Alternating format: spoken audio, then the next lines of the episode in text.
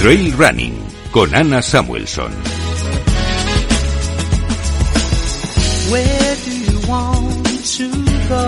Seguimos, seguimos y ahora hacemos montaña, Ana, porque vamos a hablar con el responsable del dispositivo sanitario y seguridad del GTP, que además es enfermero del Servicio de Urgencias Médicas de Madrid, Suma 112.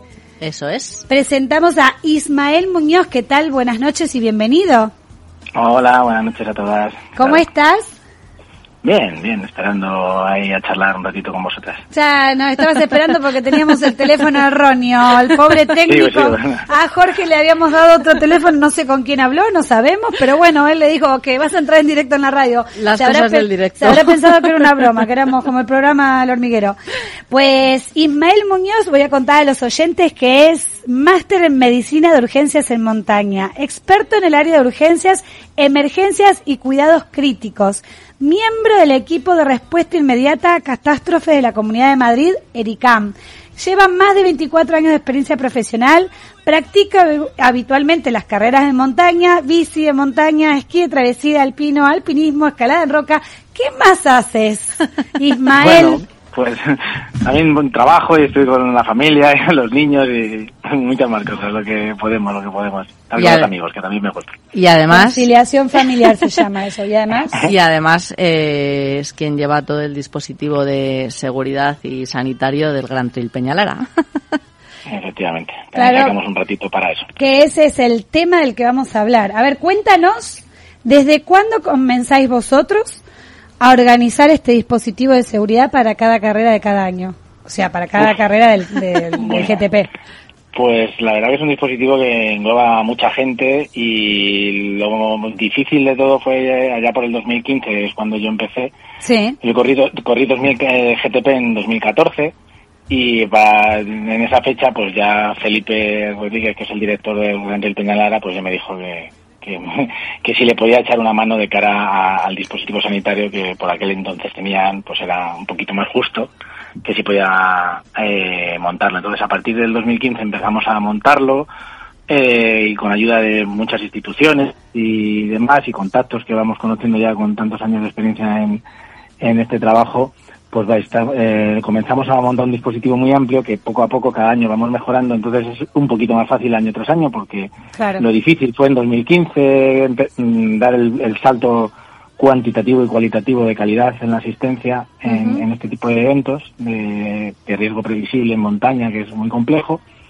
Y a partir del 2015 pues va todo un poquito más rodado porque vamos mejorándolo año a año pero ya es más fácil, porque claro, los contactos principales ya están hechos, la gente ya cuenta con nosotros, conoce nuestro eh, modo de trabajar y es, un poquito más fácil, pero prácticamente eh, contamos de año a año con la misma gente a la que vamos sumando, pues un poquito más si se puede, y a partir del verano, desde en cuenta que ahora nos han cambiado la fecha, antes era en junio, ahora es en octubre, pues eh, ya pues a mediados de, año vamos ya perfilando el dispositivo que vamos a tener y a partir del verano, pues mes de agosto, septiembre ya nos ponemos al 100%. Vale, eso quería saber. Un par de meses antes. Un par de meses antes tenemos que tener todo, porque es un dispositivo muy amplio y muy complejo y al menos dos meses antes todo el personal que interviene tiene que estar en conocimiento de, del, el dossier que tenemos pensado para ese año y el dispositivo que tenemos. O sea, Ismael, entonces, en el mes de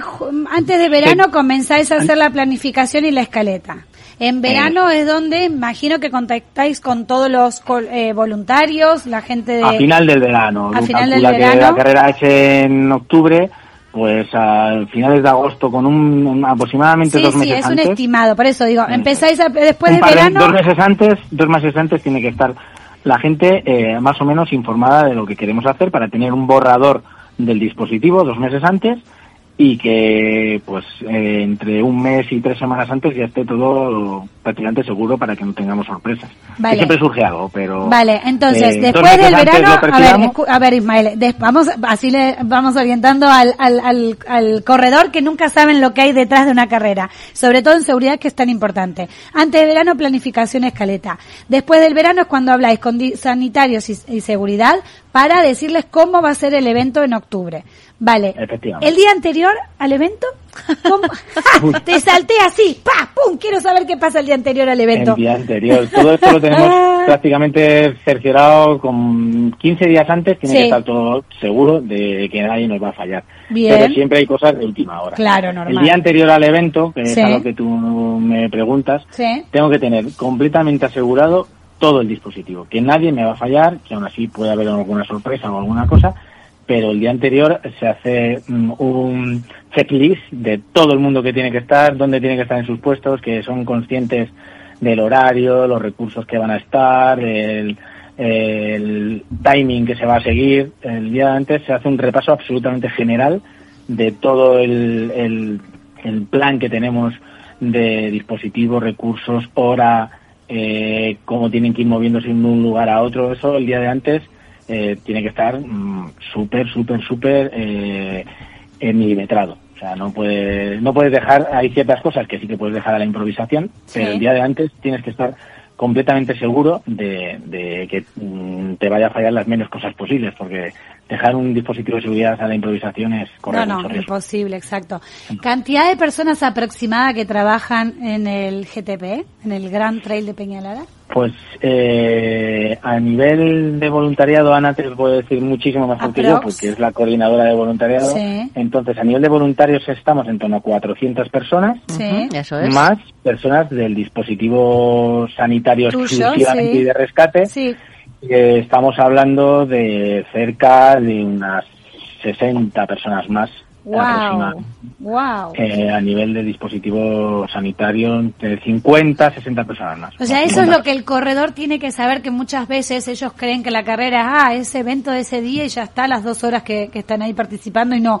Hay mucho trabajo detrás de muchos meses de antelación y sobre todo a muchas personas. Por ejemplo, lo que decíamos, el dispositivo sanitario y de seguridad, solo este dispositivo lleva casi 60 personas y hay que coordinar esas 60 Efectivamente. personas. Vamos, tu estrés, tu nivel de estrés ese fin de semana por las nubes, ¿no? Pues, pues igual se puede, tienes a Ana a tu lado que te puede decir que, por ejemplo, el día mm, antes del viernes, que es la salida es por la noche, pues desde por la mañana que estamos en, en la salida en Navacerrada, Sí. pues no dormimos hasta 40 horas después, porque los corredores dicen que es muy difícil estar 20 horas corriendo, pero te puedo asegurar que estar 40 horas coordinando en dispositivo es bastante más complicado que correr. Yo que corro y que y que estoy en el otro lado del dorsal también en, en este tema de la organización es mucho más complejo. Eso es lo que digo que los corredores por ahí no se dan cuenta, porque ellos creen que es solo cuando ellos empiezan y cuando ellos acaban, y no. Sí, y No, yo porque- quería comentar que yo, por ejemplo, este año, que normalmente estamos en zonas separadas, pero este año sí que hemos compartido espacio, sí que es una pasada eh, ver verlo directamente in situ, ¿no? Es decir, cómo, eh, cómo se van gestionando, es decir, hay una pizarra donde están dibujados eh, todos los sitios por donde va por donde va la carrera, eh, qué dispositivos hay en cada en cada punto, cómo se van trasladando de un momento a otro. Claro, también. O sea, que, que, que realmente eh, jo, lo, lo- ves desde dentro, ¿no? Impresiona, ¿no? Es decir, yo llevo también bastantes mola. años en el GTP y, jo, cuando lo ves desde dentro y tal, dices, jolín, qué guay, ¿no? Porque Sí. dices, luego puede, puede haber algún problema, ¿no? Pero lo que es la infraestructura para, a priori, que, que no pase nada o que si pasa algo pueda estar, se pueda solucionar rápidamente, eh, la verdad es que es guay verlo, verlo desde dentro. Nosotros, Ana, eh, eh, trabajamos, ten en cuenta que vamos al GTP en modo voluntario, como la inmensa mayoría de personas, eh, pero tra- tratamos de hacer una cobertura profesional en- de un evento, como trabajamos habitualmente en emergencias, ¿no? Claro. Pues trasladamos nuestra profesión a lo que es nuestra afición. Y, y, claro, tenemos el principal, los principales problemas que tenemos en este tipo de carreras de montaña, sobre todo estas de, de mucha duración y mucha dispersión es esa, ¿no? La dispersión geográfica que hay desde el primero hasta el último, que en 100 kilómetros, pues de cuando uno el primero está entrando en meta, al último le quedan todavía 12 horas de carrera. Claro. Eso es un problema y los lugares de difícil acceso por los que tienen que transitar en caso de tener que acceder a ellos o evacuarles, las telecomunicaciones, que sabéis que en montaña es mucho más complejo, en, en la meteorología, todo eso hay que gestionarlo y, y sí es cierto que tratamos de hacerlo de la mejor manera posible, pero es muy complejo y eso los corredores muchas veces se fijan en el precio de un dorsal, Ajá. pero no se fijan en todo lo que hay detrás de ese precio. Por eso estás tú hoy aquí. Estamos entrevistando para que la gente sepa todo lo que hay detrás, que no es solo lo que ven, sino que hay mucho trabajo detrás. Ismael, ¿cuántos días te quedas durmiendo después de que termina el GTP? Pues mira, eh, hacemos el GTP que estuve 40 horas, eh, fuimos a casa a dormir 5 horas porque luego sale el TP60, el TP de Peñalara de 60 sale el domingo porque ahora no corren a la vez, es el domingo, entonces descansamos 5 horitas y volvimos a estar desde las seis y media de la mañana hasta que cerramos la meta como a eso de las 12 y pico de la noche o la pues volvimos a estar al pie del cañón otras Wow. casi 20 horas. Luego ya, pues eh, evidentemente la gente eh, tiene su chaquetilla finisher, la meta está desmontada, pero todo eso hay que colocarlo, hay que mm, volver a mirar los botiquines, devolver cierto material que te han prestado, eh, eh, pues las, los mm, material que te han dejado instituciones que hay que devolver. Entonces toda esta semana eh, estamos ocupados eh, resolviendo también problemas, porque no es solamente pues algún corredor que se le ha olvidado no sé qué, que necesita algo de la póliza. Revisando el récord. Todavía estoy revisando el recorrido, que no queda absolutamente nada de, de basura, de cintas. Eh, revisamos los 100 kilómetros y los del 60 y del nocturno. Volvemos a hacer una revisión completa, incluso otros dos, otras dos veces eh, del recorrido para que no quede absolutamente nada, eh, que se hace inmediatamente después con los corredores escoba. Pero por si ha quedado cualquier cosa, volvemos a hacerlo. O sea, durante toda la semana después de la carrera, nosotros seguimos. O sea, no acaban el día, el último día de los tres de la efectivamente. carrera. Se acaba lo que se ve, pero lo que no se ve. Claro, y por eso estás tú aquí para contárnoslo, así lo sabemos. Y ahora entre tú y yo, porque no nos escucha nadie, nadie, nadie. Esto de que el TP60 te lo hayan hecho por separado, ¿te viene bien o, o era mejor todo junto? Porque claro, es verdad que te vas a dormir cinco horas, pero tenés que volver a trabajar. Entonces, ¿qué es lo que venía Pues mira, mejor? Samantha, a nosotros eh, nos complica, nos complica Claro, mucho la cosa. ¿Por qué? Porque tengo que tener el doble del dispositivo, con lo cual las ambulancias, Claro. Móviles, 4x4, eh, voluntarios tengo que tener para el día siguiente más, tengo que contratar más gente, eh, me duplica el gasto, claro, claro. eh, me tengo que volver a montar otro dispositivo, volver a subir voluntarios, Claro. volver a pasar corredores escoba. Para nosotros es mucho más complejo. Antes tenías, es cierto, más corredores el mismo día, con lo cual cuando había más día. incidentes eh, era un poquito más de estrés porque tienes Ajá. más corredores, pero eh, hacer con todo el dispositivo ya montado eh, más económico para la organización, ahora es mucho más complejo porque lleva más tiempo, más días y volver a organizar todo de cero. Entonces, eh, a nosotros el que sean fechas distintas mm, es cierto que es más complicado. Perjudica, claro. Bueno, no sé si es que perjudica, Pero bueno, el entendemos que nosotros tenemos que cumplir una normativa que nos dicta el Parque No, no, Nacional y seguro.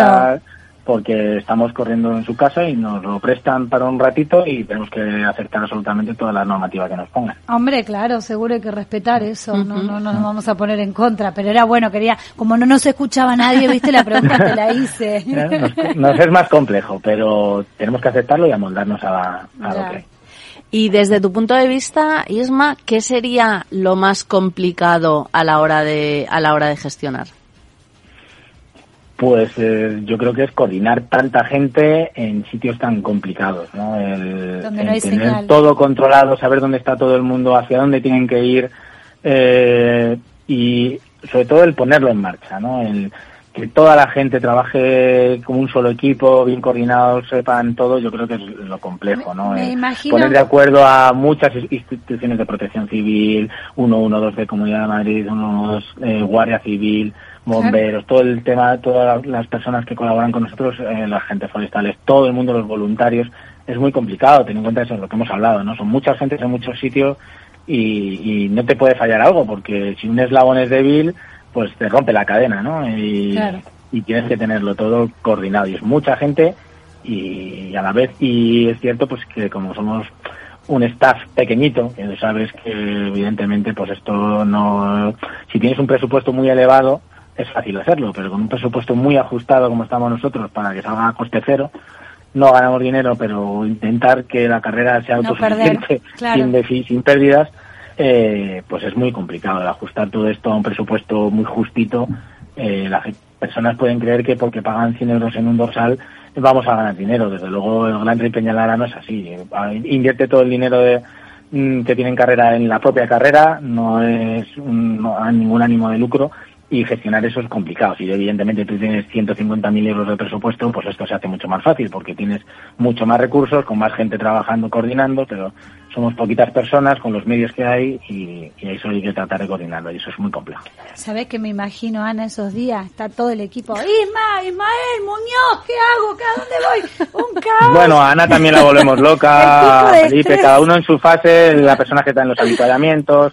eh, Pero esa adrenalina mola, ¿a qué sí? Yo sé que es un estrés, pero Bueno. es que lleves la responsabilidad de todo esto, pero mola esa adrenalina. Bueno, hay que decir, Irma, que yo creo que eh, al final el... el eh, a ver cómo lo digo, la, la- la- la- parte buena, entre comillas, que tiene es cuando, Muchas cuando cosas. es, cuando sí, pero quiero decir, cuando estamos en meta, cuando ya se va a cerrar la meta y, recibes a los últimos corredores, yo creo que es un, yo creo que es un momento Eso es lo que para, nos hace a nosotros un feedback de Eso es. positivismo y de- Claro.